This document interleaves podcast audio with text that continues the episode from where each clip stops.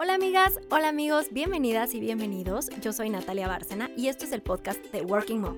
Hoy tenemos viernes de entrevista con invitadas súper especiales, mamás profesionistas de la vida real, que tienen esta pasión por la aventura de ser mamás y también esta pasión por el crecimiento profesional, por seguir aprendiendo, por seguir compartiendo. Y bueno, yo estoy feliz de que el día de hoy nos acompañes, así que a disfrutar nuestra entrevista del día de hoy. Amigas y amigos de Working Mom, estoy feliz de poder compartir un viernes más con ustedes, una entrevista más de este podcast que con muchísimo cariño hacemos y trabajamos todos los días para todas las mamás que trabajamos, para todas las mamás que somos profesionistas y que necesitamos estos espacios para saber, para conocer, para informarnos, para conocer otras historias, otras mamás y hablar de temas que pues a todos nos, nos interesan. Entonces, hoy tengo una invitada muy especial, ella es Shoshana Turquía.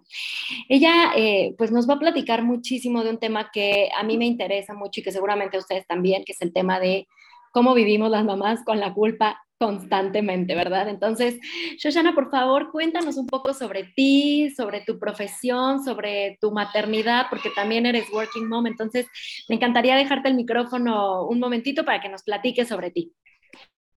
Natalia, estoy encantada de participar en este podcast genial de Working Moms. Las mamás que trabajamos, creo que podríamos hacer una red súper interesante, no solamente para compartirnos ideas de la chamba, sino también del maternaje, del cuidado y del autocuidado. Así que me encanta este espacio, te felicito por tenerlo.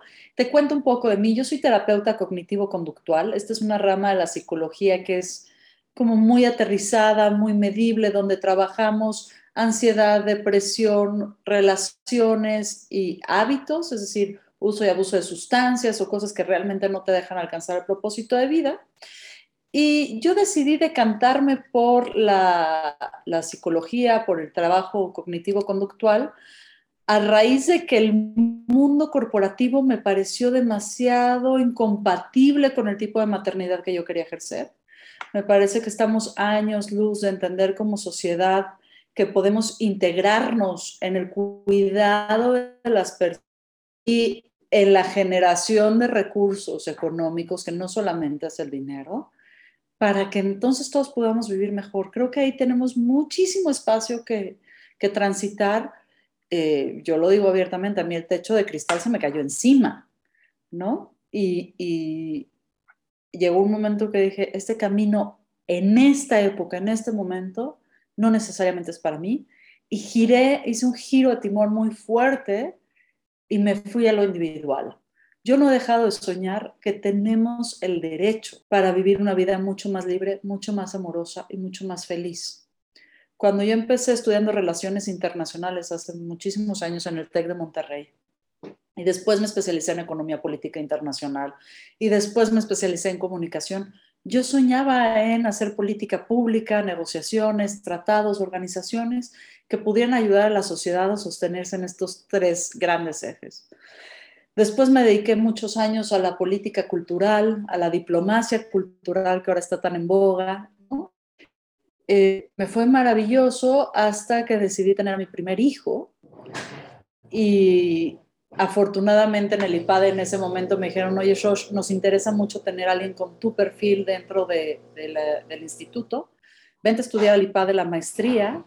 Y entonces dejé una carrera bastante atractiva, divertidísima, en la que me iba increíble en el mundo de la cultura. Y dije, bueno, pues hago la maestría mientras descubro qué es esto del maternaje y ser mamá. Y claro, yo lactaba a mi bebé mientras estudiaba mis casos, ¿no? Y mientras los señores muy trajeados, que quién sabe quién les cuidaba a sus hijos, no discutían el caso en este tono, porque entonces nosotros, yo decía, pues no se ve que el caminito es por allá, ¿no? Este pensamiento divergente, este pensamiento un poco disruptivo, el tener que estudiar política de empresa con un bebé en brazos, sí te cambia la vida sí te cambia la perspectiva desde dónde haces las cosas. Eh, tiempo después tuve a mi, a mi, segunda hija y decidí probarme en el mundo corporativo. Eh, me la pasé bomba, volé de un lugar a otro, hice grandes negociaciones, pero trabajar 18 horas, 15 horas, eh, a cambio de muy buenos cheques, ¿no? Pero también a cambio de mi salud, a cambio de mi maternaje, no fue tan buena idea. Me costó tanto hacer ese equilibrio que cuando yo quise poner los límites, mis jefes me dijeron, tú eres buena para esto, ¿no? Deja de distraerte y perder el tiempo en boberías. Claro, la bobería era el Festival del Día de las Madres o el cambio de cinta de mi hijo en el taekwondo. Y dije, ¿saben qué, amigos? Tienen tele y se ven, ¿no? Y además estaba en un proceso de divorcio muy difícil. Y es así que llegué primero a la meditación, estuve meditando eh, durante varios años, muchas horas al día, para volver, el, yo lo, que le llamo después a eso es el pendulazo, ¿no? El péndulo del trabajo excesivo y la productividad excesiva. Necesitaba algo para contrarrestar el peso y, balancearme y entonces encontrar el equilibrio. El equilibrio lo encontré eh, en lo que ahora llamo transformación radical, lo encontré abriendo un espacio terapéutico donde las herramientas que se ofrecen a los consultantes es mucho más amplia que un coaching tradicional o una terapia cognitivo-conductual tradicional, porque traigo otras herramientas a la mesa. Y hablo de cuatro autonomías, eh, querida Natalia. La autonomía económica, que es como visualizo, procuro, obtengo, utilizo y resguardo los recursos que necesito para mi plan de vida, para el estilo de vida que quiero vivir. Y no estoy hablando solamente de dinero, estoy hablando de tiempo, de espacio, de conocimiento, de relaciones y de dinero. También hablo muchísimo de la autonomía emocional, es decir, cómo lograr una congruencia entre lo que pienso, lo que siento, lo que digo y lo que hago aunada a, a una autonomía erótica, es decir, cómo utilizo la energía vital, desde dónde me paro, cómo expreso libre y estéticamente mi deseo consciente. Y finalmente, la autonomía espiritual. ¿Cómo logro una conciencia entre el todo y la parte? Yo soy parte de un sistema. Ese sistema es parte de mí. Y hablo mucho de autonomía y no de libertad y no de otras cosas, porque creo que no podemos romper con absolutamente todo. Podemos transformarlo todo, podemos cambiarlo todo, por supuesto. Y es un anhelo individual y colectivo, pero no podemos dejar de ser parte de nuestras familias, de nuestros grupos, de nuestras comunidades, de nuestro país. No somos seres periféricos las mujeres y las mujeres que trabajamos no somos un accesorio más de la economía o de la empresa, no somos un accesorio más de la familia, somos parte fundamental de lo familiar y social. Y es hora que nos demos cuenta del valor de nuestro trabajo. Y eso es lo que yo hago en la terapia. Ay, me encanta lo que dices de que realmente nosotras somos parte fundamental. Creo que hace muchísima falta comunicarlo, gritarlo, ¿no? O sea, que la sociedad se dé cuenta de la gran labor realmente que tenemos las mamás profesionistas, porque pues somos la, o sea, prácticamente la crianza es la base de la sociedad, ¿no? Y yo creo que el tema de la crianza no debería de ser un tema solamente de nosotras como mamás o solamente de las mujeres o ya a grande, a grande escala de la pareja, ¿no? Sino es un tema de la sociedad. O sea, yo siempre pienso eso y de ahí la, la, la intención de crear espacios y, y, comunicación en este sentido, ¿no? Entonces, pues estoy completamente de acuerdo con lo que dices. Me encantan las cuatro autonomías que comentas y me encanta la reflexión que haces de que somos parte de, ¿no? Somos parte de nuestros círculos, como tú dices, de nuestra familia, de nuestra comunidad, de nuestro país, de nuestra sociedad, y al final de cuentas, pues todos estamos conectados con todos. Entonces ya tomé nota aquí de los cuatro, de las cuatro autonomías que hablas, y ya estoy pensando yo cómo estoy en cada una. es que hay cosas que son escalofriantes. Por ejemplo, el trabajo no remunerado en casa es casi el 27% del PIB. O sea, es más presupuesto que la Secretaría de Educación Pública. O sea, juntamos el PIB de varias secretarías, el, el, presupuesto anual de varias secretarías, solamente el trabajo que hacemos al interior de nuestros hogares y que no es remunerado económicamente. Y que muchas veces es trabajo invisible, ¿no? Por eso yo creo que estamos en un muy buen momento, uno, de coparticipar, es decir, nuestros parejos, no es que nos ayuden en la casa con las, ni más. Yo creo que también es, es bien importante recordar que ese trabajo invisible puede dejar de serlo. Estas, estas famosísimas huelgas de mujeres, ¿no? ¿Qué pasa si paramos por un día el, 8M del, del 20, del 2020, ¿no? Cuando salimos a las calles y a decir, nosotras paramos y no, dejamos, no llevamos ese día a los niños al colegio y no hicimos compras. Y fue muy fuerte, fue muy fuerte ver las calles y las ciudades. Este país ya no puede funcionar sin el 51% de su población. Y yo creo que, que es lo más importante, empezar ya a quitar, y voy a ser muy radical en lo que estoy diciendo, ¿eh? la heteronorma como sistema fundamental de un pensamiento binario que nos hace pensar que unos somos, son los fuertes y nosotras somos los débiles. Dejar de pensar en términos binarios de que uno es el que provee y el otro es el que cuida, ¿no? Y que porque naciste con un cuerpo te toca hacerlo así o de otra forma. Y por otro lado, este, creo también que es fundamental que hablemos de cuidado y de autocuidado. Es decir, el, el, cuidado y el autocuidado parte desde cómo cuidamos nuestras funciones fisiológicas, nuestras funciones emocionales, nuestras funciones sociales, eh, incluso espirituales. Yo utilizo mucho estas cuatro autonomías para hablar del cuidado. Tú hablabas al principio del podcast acerca de la culpa. Yo creo que la culpa es esta interiorización del no debería de, no tengo que, tendría que. Algo que hago mucho en terapia y refiero muchísimo es que cada vez que alguien dice tengo que o debería de, si no puedes cambiar el tengo o el debo por quiero, no lo hagas, porque otra vez está doblegando tu voluntad. Cuando, cuando hablas de culpa, pienso mucho en mi programa de radio que se llama Sinvergüenza, ¿no? Porque la culpa y la vergüenza siempre van pegaditas. La culpa es hacia el interior y la vergüenza es hacia el exterior. Las dinámicas de culpa y vergüenza son de las emociones más arraigadas en los patrones de comportamiento del humano. Por eso no basta con decirle échale ganitas, tú puedes, cambia de actitud. Eso es una estupidez. Lo que necesitamos ver es qué, está, qué valores, qué principios está cuidando esa culpa, qué es lo que está defendiendo, y entonces ver si encontramos un camino más amable para que esos valores, esos fundamentos se cuiden, se respeten, se expresen sin que el costo de la factura sea tan alto. Claro, es como escarbarle un poquito más, ¿no? Y, eh, no sé, interiorizar o ser más consciente de lo, de lo que te está llevando a sentir esa culpa, por ahí va. Sí, y también aceptar que somos seres limitados.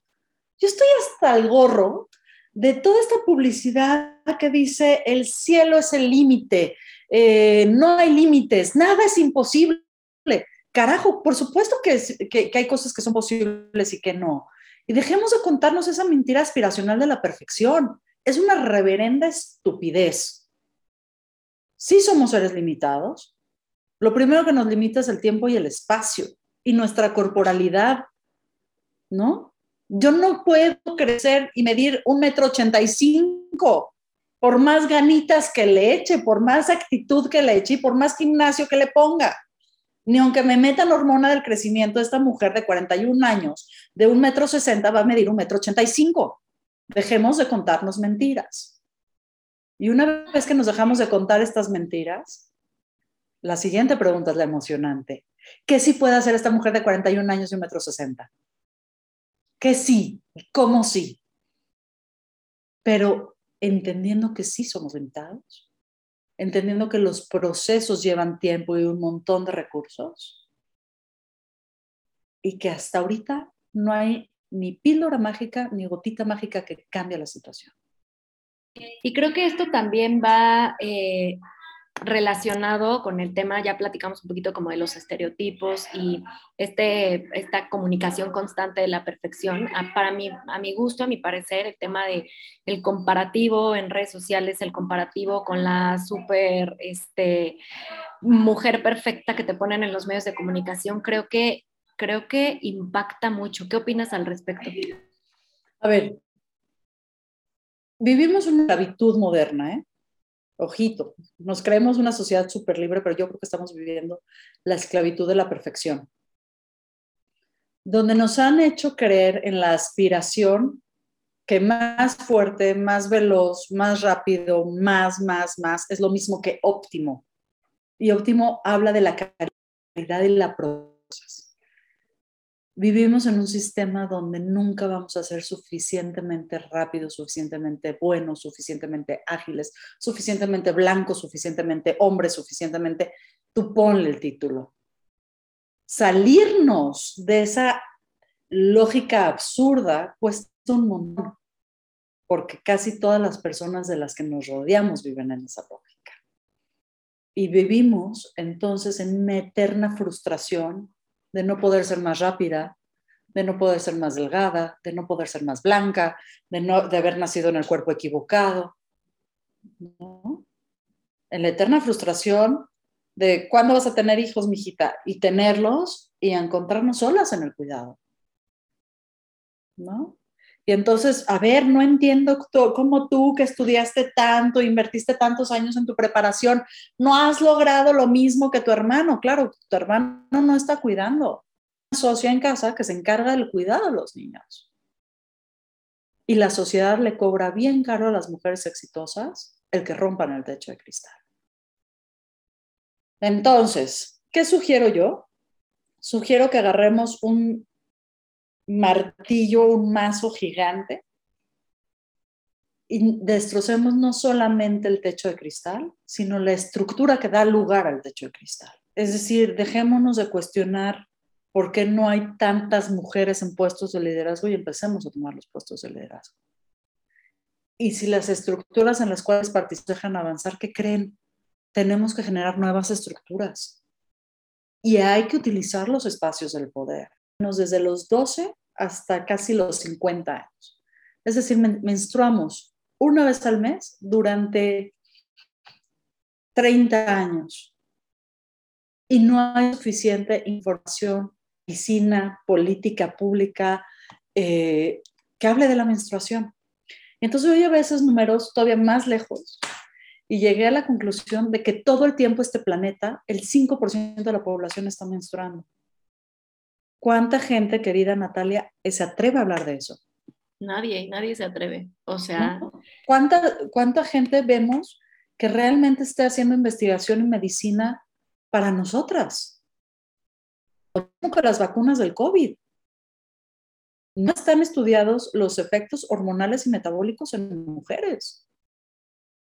Y yo lo veo con mis pacientes. Es correcto casi todas mis, mis consultantes mujeres que decidieron vacunarse tienen efectos secundarios en su metabolismo y en su sistema hormonal. Y eso no lo vemos. No lo vemos, culpa, no hay, información. Lo que pasa es que el sistema está mal puesto. Te escucho. Sí, es lo que, a lo que iba, ¿no? O sea, no, no, no hay acceso a la información o, no sabemos dónde buscar la información o nos dejamos llevar nada más. Es que no es que, no hay acceso. Es que no es que no haya acceso, es que no se ha estudiado lo suficiente. No ha sido No es que la información se esté generando en algún lado y haya una eh, eh, haya un silo que no se permita que esa información llegue a más personas. Es que nos falta hablar de estos temas no se ha generado la información, no es que falta difundir la información. no ha sido prioridad, ¿no? Por supuesto que no. Por eso la representatividad es tan importante, por eso tu espacio de mujeres trabajadoras es tan importante, de mamás que trabajan. No existe una sola mamá en el planeta que no trabaje. El problema es si es el trabajo remunerado o no remunerado. Y esa es la discusión que no nos atrevemos a dar como sociedad todas las mujeres somos working moms. Todas las mamás somos working moms. Todas las mamás trabajamos. Dime que no es una friega pararte a las 6 de la mañana, revisar que las crías se laven los dientes, se pongan el uniforme, lleguen más o menos limpios a la escuela, que no se maten con alguien en, el, pero mientras estás revisando que el quehacer esté limpio, pero entonces que la comida esté lista, pero esté preparada. Que los platos. ¿no? Y que ya que la las 10 de la noche. Ajá, sí, sí, sí, es un, no, no termina, ¿no? Las labores no terminan. Y además, tenemos el derecho de ejercer nuestros otros talentos. Pero como sociedad tenemos que construir las vías para que todos los miembros de esta sociedad podamos ejercer en libertad nuestros talentos. Me gusta mucho la palabra talento, Natalia, porque es el nombre que le daban en el Imperio Romano a la moneda. La moneda de cambio, así como los pesos, los dólares, los euros, eran los talentos. Tú tienes un talento, tienes una moneda, tienes 10 talentos, tienes 10 monedas. Nada más que en, algún momento de la historia se nos olvidó que el dinero sirve para intercambiar bienes, productos y servicios y creamos un sistema donde el dinero sirve para hacer más dinero. Y ahí es donde ya dejamos de intercambiar talentos por dinero. Claro. Pero el cuidado es un talento mayúsculo que debemos de poner al centro de la discusión pública. ¿Quién cuida? ¿Cómo nos cuida? ¿Y quién está prestando atención a la infancia? A la infancia, a la adolescencia. O sea, una adolescencia acompañada y una adolescencia no acompañada sí tiene efectos reales sobre salud pública, sobre seguridad pública, sobre desarrollo económico.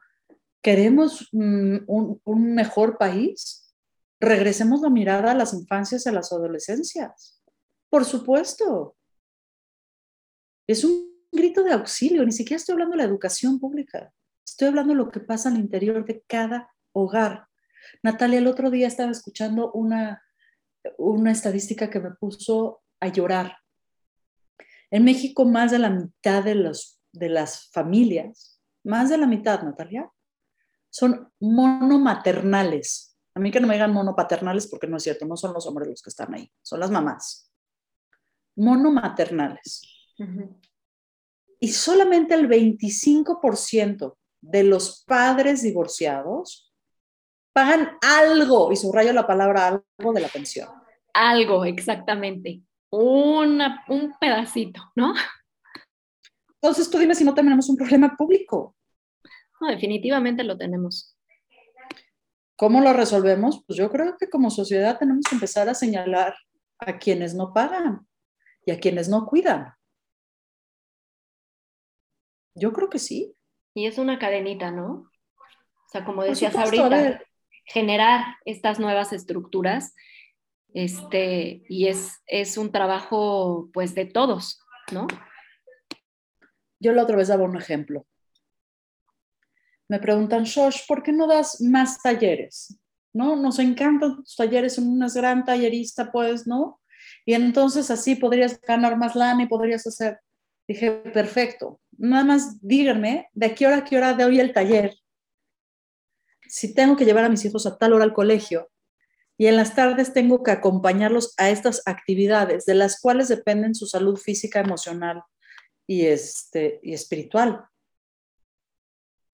Si no tengo quien provea ese cuidado, no puedo generar los bienes económicos. Si tengo que estar generando los bienes económicos, descuido el cuidado. Y ese es el gran problema de las familias monomaternales de este país. Que el cuidado, el cuidado físico que requiere tiempo, que requiere presencia, que requiere conocimiento, que requiere relaciones y que requiere dinero, no se puede sustituir con nada.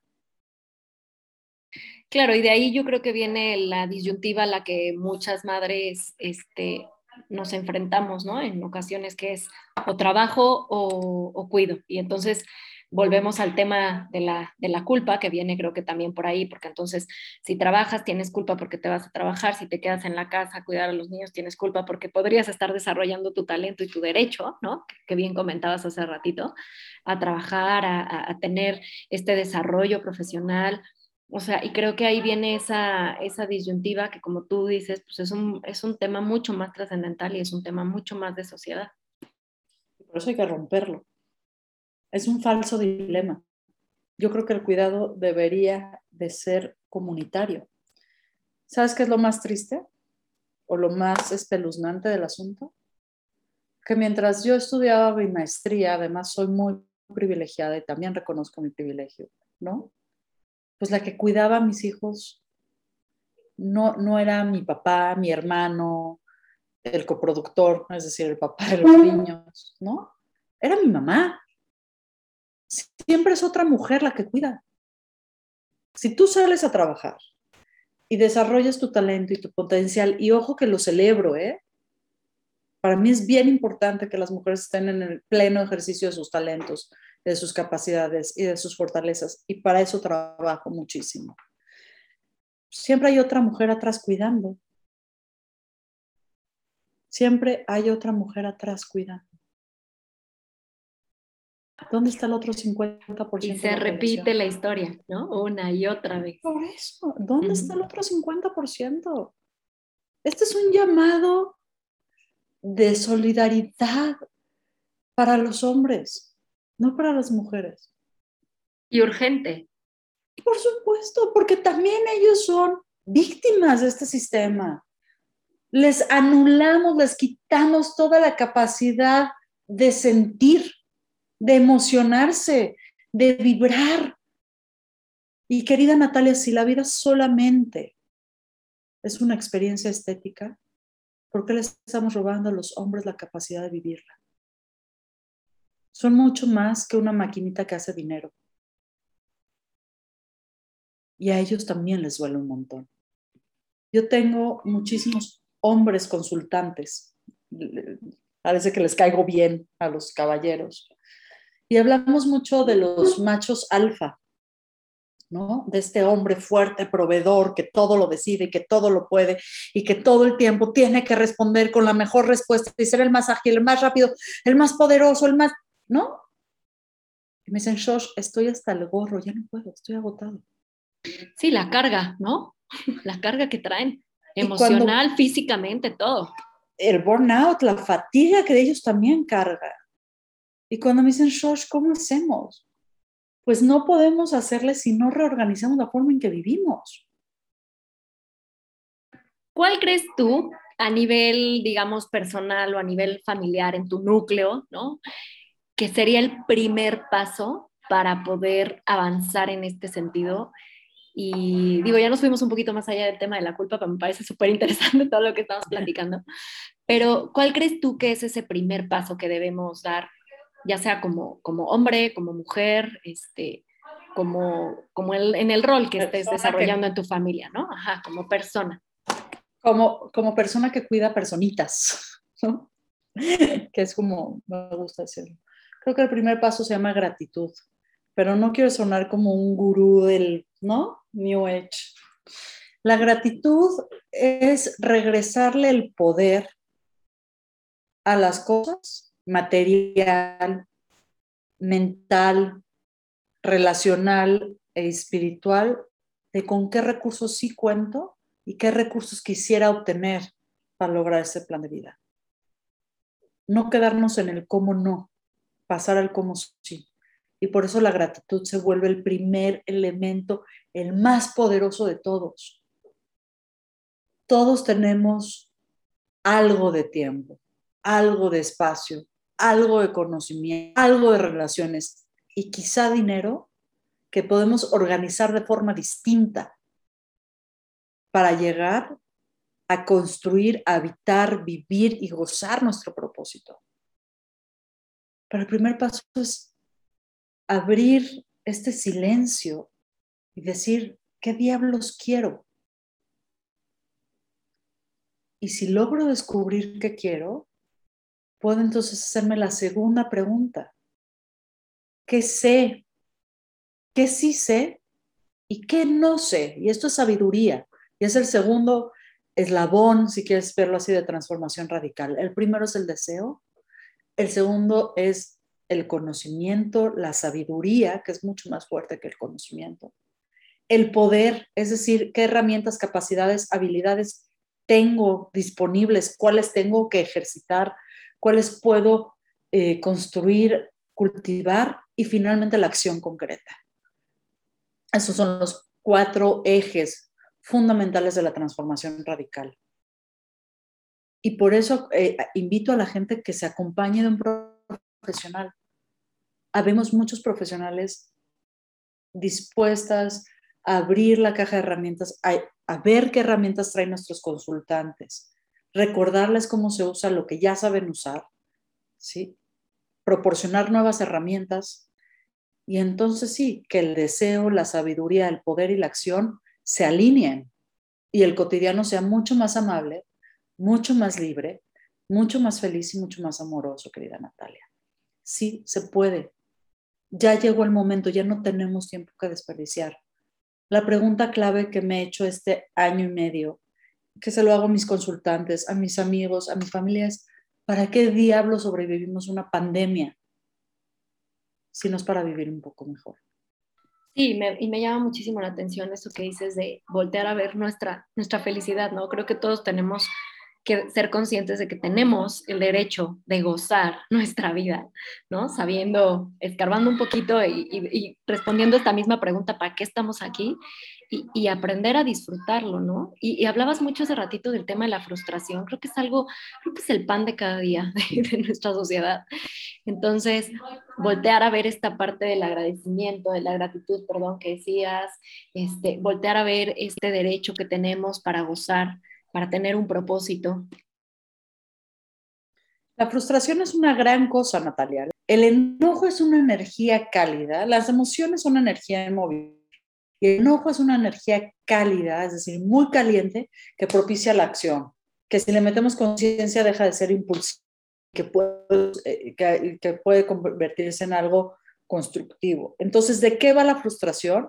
Es este enojo que surge a partir de decir, este es mi objetivo, pero no lo voy a alcanzar porque no me alcanzan los recursos, no me alcanza el tiempo, el espacio, el conocimiento, los recursos. Y entonces, como sé que no lo voy a alcanzar, no le voy a meter todos los recursos que necesita ese objetivo.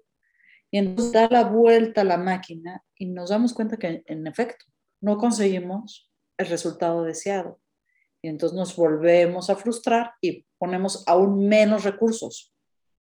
O, ponemos recursos, pero en otra proporción, en otra calidad de los que requiere el objetivo. O a lo mejor enfocados en algo, en, en, un, en un camino incorrecto, puede ser. Por supuesto. Es frustrante que yo a la mitad de la pandemia, y esto es personalísimo, yo estaba coqueteando ya en empezar la maestría y después el doctorado en neurociencias, ¿no? Ese era mi plan 2020-2030. Este, y ya estaba yo viendo institutos, eh, universidades, viendo dónde va a aplicar. Llega marzo del 20, ¡pum!, se para todo, pandemia. Yo sigo sin entender que esto va a ser un proceso que va a durar dos a tres años a pesar de que lo estaba diciendo públicamente en mis conferencias y que lo estaba diciendo en el consultorio, había una parte de mí que se resistía a que eso fuera verdad. Y claro, ¿cuál era mi frustración? Que en lugar de estar estudiando mi maestría en neurociencias y aportar al conocimiento público, ¿eh? Estaba yo estudiando con mi hija la tabla del 3. Estaba discutiendo con mi hijo que si Rosa Parks se paró o no se paró del autobús. Si eso no es frustrante, dime qué es. ¿Cómo le di la vuelta? Aceptamos radicalmente que estamos viviendo un tiempo extraordinario. Que esta pandemia no es un chiste, que no es un resbaloncito en la historia de la humanidad, que estamos viviendo quizá el cambio, más, el cambio disruptivo más importante de nuestra historia. Y que quizá en cinco o diez años voy a poder hacer mi maestría en neurociencias pero mi hija puberta y mi hijo adolescente no van a tener la misma edad que tienen hoy. Y que la energía que necesito poner hoy para que ellos estén bien, nadie más la puede poner. Y cuando acepté radicalmente eso, pude soltar y entonces planear de forma distinta mis recursos y saber que sí, quizá en el 2030 no seré una doctorada en neurociencias, pero quizá en el 2040 sí. Pero lo haré acompañada de los dos seres humanos a los que más amo. Wow, qué buena reflexión. Me parece importantísimo el tema que tocas ahorita, que es la aceptación, ¿no? Y va muy, muy relacionado en, en, todo lo que nos has compartido de aceptar lo que sí tengo, con lo que sí cuento, aceptar que hay cosas que, que tengo limitadas, ¿no? Que, que, mencionabas al principio, o sea, somos seres limitados, no somos seres perfectos, y, y buscar el cómo sí, el cómo sí. Me gustaría preguntarte, Josh, eh, tu mayor reto, tu mayor aprendizaje como mamá profesionista. Ah, mi mayor reto fue pasar de la competencia a la colaboración, definitivamente. No puedes criar, bueno, tal vez sí se pueda, pero yo no quiero.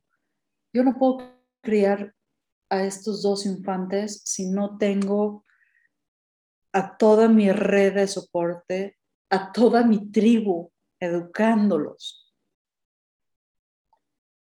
Aunque no hay una figura paterna, hay una red de adultos amorosísimos con los que no necesariamente me entiendo siempre, pero que están dispuestos al cuidado y a la crianza de mis hijos.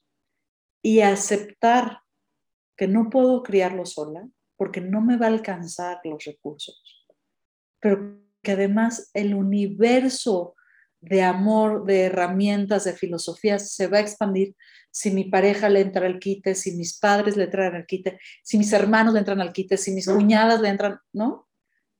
Si las educadoras. Entender que no es un que el cuidado de los, de los niños, de los adolescentes, no es un tema de competencia, sino de colaboración, fue el reto más grande, fue lo más difícil de acomodar en mi corazón. Pero una vez que solté y una vez que entendí que quizá mi hermano, que no es tan feminista como yo quisiera, ¿no? Y tan bohemio como yo quisiera, tiene grandes herramientas que compartir con mis dos hijos y que su presencia es bien importante a pesar de nuestras diferencias ideológicas y encontrar el amor ahí, ahí es el reto más grande, pero también es la fuente más infinita de bienestar que tengo en esta familia. Yo no podría criar si no fuera con toda mi tribu, con toda la villa. No podemos solas. Quizás sí podemos, ya no queremos. Es bien injusto para todos. ¿Tu mayor aprendizaje? Mi mayor aprendizaje, querida Natalia, es una bobada que yo ya sabía de escuincla, de niñita, de adolescente, de joven, y se me olvidó. Y yo decía constantemente, venimos al mundo a jugar, venimos al planeta a jugar. La experiencia de la vida tiene que ser lúdica. Claro, después te pones los títulos nobiliarios, es decir, los académicos, te pones las responsabilidades, adquieres las deudas, empiezas a vivir esta vida estoy usando comillas de adulto responsable, que es terrible el concepto porque parece bastante aniquilador. Y mis chamacos, mi chamaquita y mi niño me recordaron que ni más, que si yo no juego y no descanso, no funciono. Y ese es el mayor aprendizaje. Si no tenemos tiempo para dormir ocho horas, si no tenemos un espacio para comer rico, si no tenemos tiempo para relajarnos y jugar, si no tenemos tiempo para imaginar y crear, difícilmente vamos a lograr nuestro proyecto, de vida. Y ese es el mayor aprendizaje. Y es así, se la debo a mis criaturas. Wow, me encanta cómo nos lo compartes. Sí, es cierto. Si no tenemos estos espacios de recreación, de relajación, de respirar, de, ¿no? De comer bien, de descansar bien, o sea, dejar de vivir. Yo siempre digo, vivimos en este mundo ajetreado de acelere, como decías hace ratito, a ver quién, quién llega primero y, nunca es suficiente, ¿no? O sea, entonces hacer esta, esta pausa y me encanta la reflexión, eso, que los hijos nos hacen a veces darnos cuenta, ¿no? De cosas tan básicas como es, necesitas descansar. Sí, párale, necesitamos ir al bosque con los perros, sin celular, ¿no? Claro, claro, ahí el tema del celular. Igual y nos echamos otra entrevista con puro tema del, celular y los dispositivos. Josh, me encantaría que nos eh, recomendaras algún libro, alguna serie, algún documental, algo que tú digas, esto nos va a ayudar o a encontrar nuestro propósito o, a, dar este primer paso, ¿no? Este que platicábamos hace ratito, o hacer, eh, o, a poder eh, ir encontrando poco a poco el equilibrio, el balance en, nuestra vida como adultos, con estas comillas que decías, ¿no? La vida adulta, algo que, digas, a mí me marcó y creo que a ustedes también los va a marcar. A ver, primer, primero el libro, porque no dejaré de ser nerd. Hay un libro maravilloso que se llama El alma del dinero, de Lynn Twist. Esta mujer ha colaborado con poblaciones donde ni siquiera existen las monedas y con los la gente más rica del planeta. Y hace una reflexión acerca de la falsedad de la escasez y de cómo el sistema productivo contemporáneo no es del todo sano, ¿no? Y nos habla de los métodos de, producción y de lo que significa el dinero y cómo entender este mecanismo de interacción social puede ayudarnos a salvarnos de un montón de, ideas falsas y sobre todo de la, de la fantasía de la escasez, que es eh, la gran bota opresora que tenemos en el cuello, me parece fundamental. Es un libro que no dejo que ninguno de mis pacientes y consultantes se vaya sin leerlo, ¿no? Sobre todo quienes quieren saber más de autonomía económica. Ahora, de series, para las mamás de adolescentes, eh, a mí se me alaciaron un poco los chinos, pero me parece que es fundamental. Hay una serie de la BBC que creo que está en Netflix, que se llama Sex Education, educación sexual. Eh, son todas las, o muchísimas de las manifestaciones eh, eróticas y sexuales que podrían darse en la adolescencia, ¿no? Obviamente el humor es muy inglés, el humor es muy mordaz, la música es extraordinaria, pero creo que las mamás de adolescentes deberíamos estar poniendo un ojo a eso, que tal, vez no se viva en la misma intensidad, en la misma proporción en nuestras comunidades, pero que tenemos buenas lecciones, sobre todo para ver en qué está la fluidez eh, de la orientación sexual, de las preferencias sexuales, de las manifestaciones eróticas de nuestros jóvenes. Me parece una obra de arte. Y finalmente hay otra serie eh, que no sé si está en Amazon o en HBO, que habla de la imposibilidad que todavía tenemos como sistema de aliarnos. Se llama Little Fires Everywhere, pequeños fuegos este, en donde sea, creo que no sé cómo lo tradujeron en español, de, es la casa productora de Reese Witherspoon, esta actriz legalmente rubia.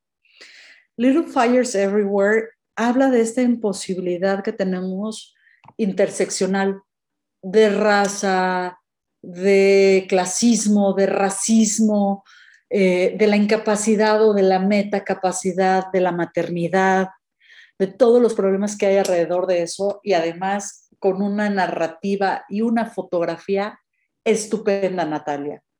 Es de las series más hermosas que he visto en los últimos años. Es realmente una belleza. Pues nos llevamos muchísima tarea. Aquí igual este, en el en el post que vamos a poner en las redes sociales dejamos toda la información y voy a buscar en dónde están eh, publicadas y cómo podemos encontrar esta, este libro y estas series para que pues podamos eh, verlas, ¿no? Y, y, ver de qué se tratan y que nos dejen algo, que nos ayuden a reflexionar, a tomar acción como lo que hemos estado platicando. Josh, por favor, dinos en dónde, cómo podemos encontrarte, tus datos de contacto, en dónde te buscamos, cómo llegamos a ti.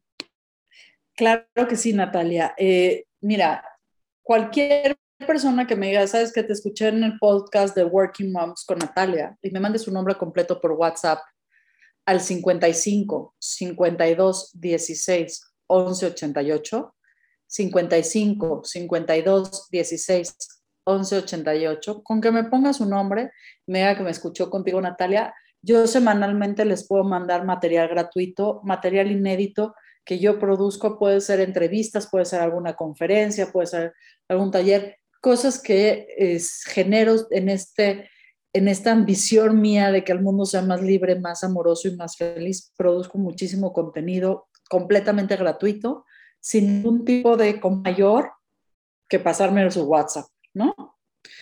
Eh, en el número 55 52 16 11 88, si tienen temas de depresión, ansiedad, relaciones, hábitos, duelos, algo que se les esté atorando y no esté funcionando tan bien, mándame un WhatsApp para ver si yo puedo acompañarles en el proceso terapéutico o referirles en algún otro espacio.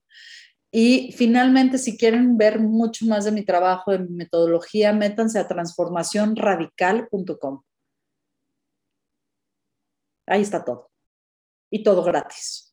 Buenísimo, lo voy a dejar. Oye, yo voy a hacer la primera inscrita en el WhatsApp, ¿eh? Bienvenida, Natalia, bienvenida. Lo que pasa es que tenemos que abrir las conversaciones, tenemos que hacer las preguntas difíciles. Hay mucho que conectarnos, hay mucho que aprendernos. Sí, saber que no somos, no somos las únicas, ¿no? Que estamos sintiendo eso, no somos las únicas que estamos atravesando y que eh, podemos encontrar empatía, ¿no? En espacios como, como tu página. Empatía y otras herramientas. Y por supuesto, si hay algo de, de esta conversación que no les guste, abramos la conversación como digo vulgarmente y cuando estamos haciendo cabaret, yo no tengo todos los pelos de la burra en la mano, ojalá. No tengo todas las respuestas. Tampoco conozco a alguien que las tenga. Claro, y fue, y fue justo. Generar fue mayor. Fue justo con eso, con lo que empezamos.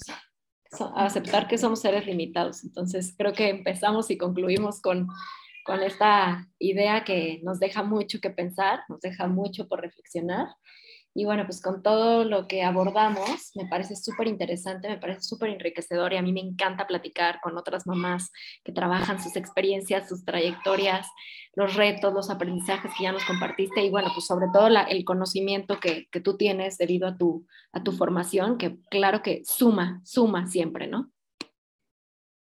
Y aquí está a disposición, querida Natalia.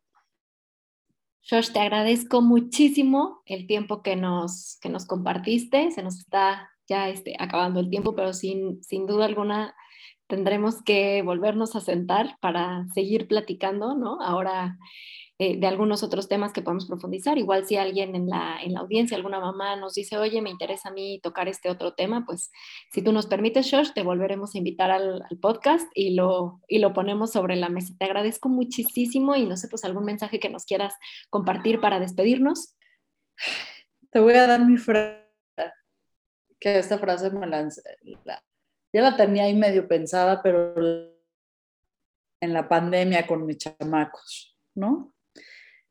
Si yo pudiera tatuarme, en mi muñeca izquierda me tatuaría vamos a fallar. Y en mi, mano derecha, en mi muñeca derecha diría, y va a ser un desmadre. Vamos a fallar y va a ser un desmadre. Y de todos modos, tenemos que intentarlo. Me encanta. Vamos a darnos la oportunidad de fallar, de equivocarnos. Mientras más rápido fallemos, más rápido vamos a encontrar la vía correcta. Claro, claro. Josh, te agradezco muchísimo. Este, pues seguiremos en contacto. Yo voy a ser la primera en unirme a la lista de WhatsApp porque claro que a mí sí me interesa me interesa tener información, me interesa tener contenido y, y, yo ya platicaremos otro día, pero creo que todos tenemos temas de ansiedad, cosas así. Entonces voy a ser la primera, pues te agradezco muchísimo a todas las personas que nos están escuchando, muchísimas, muchísimas gracias. Gracias a ti, Natalia, eres un encanto, me encantó conversar contigo. Gracias a todas las working moms. No existe mamá que no trabaja, todas las mamás trabajamos, cuidar es trabajar. Con eso nos despedimos. Cuidar es trabajar y nos escuchamos en el siguiente episodio. Muchísimas gracias.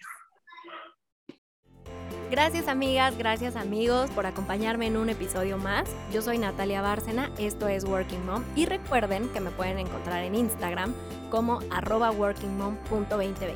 Espero encontrarlos en mi próximo episodio. Nos vemos.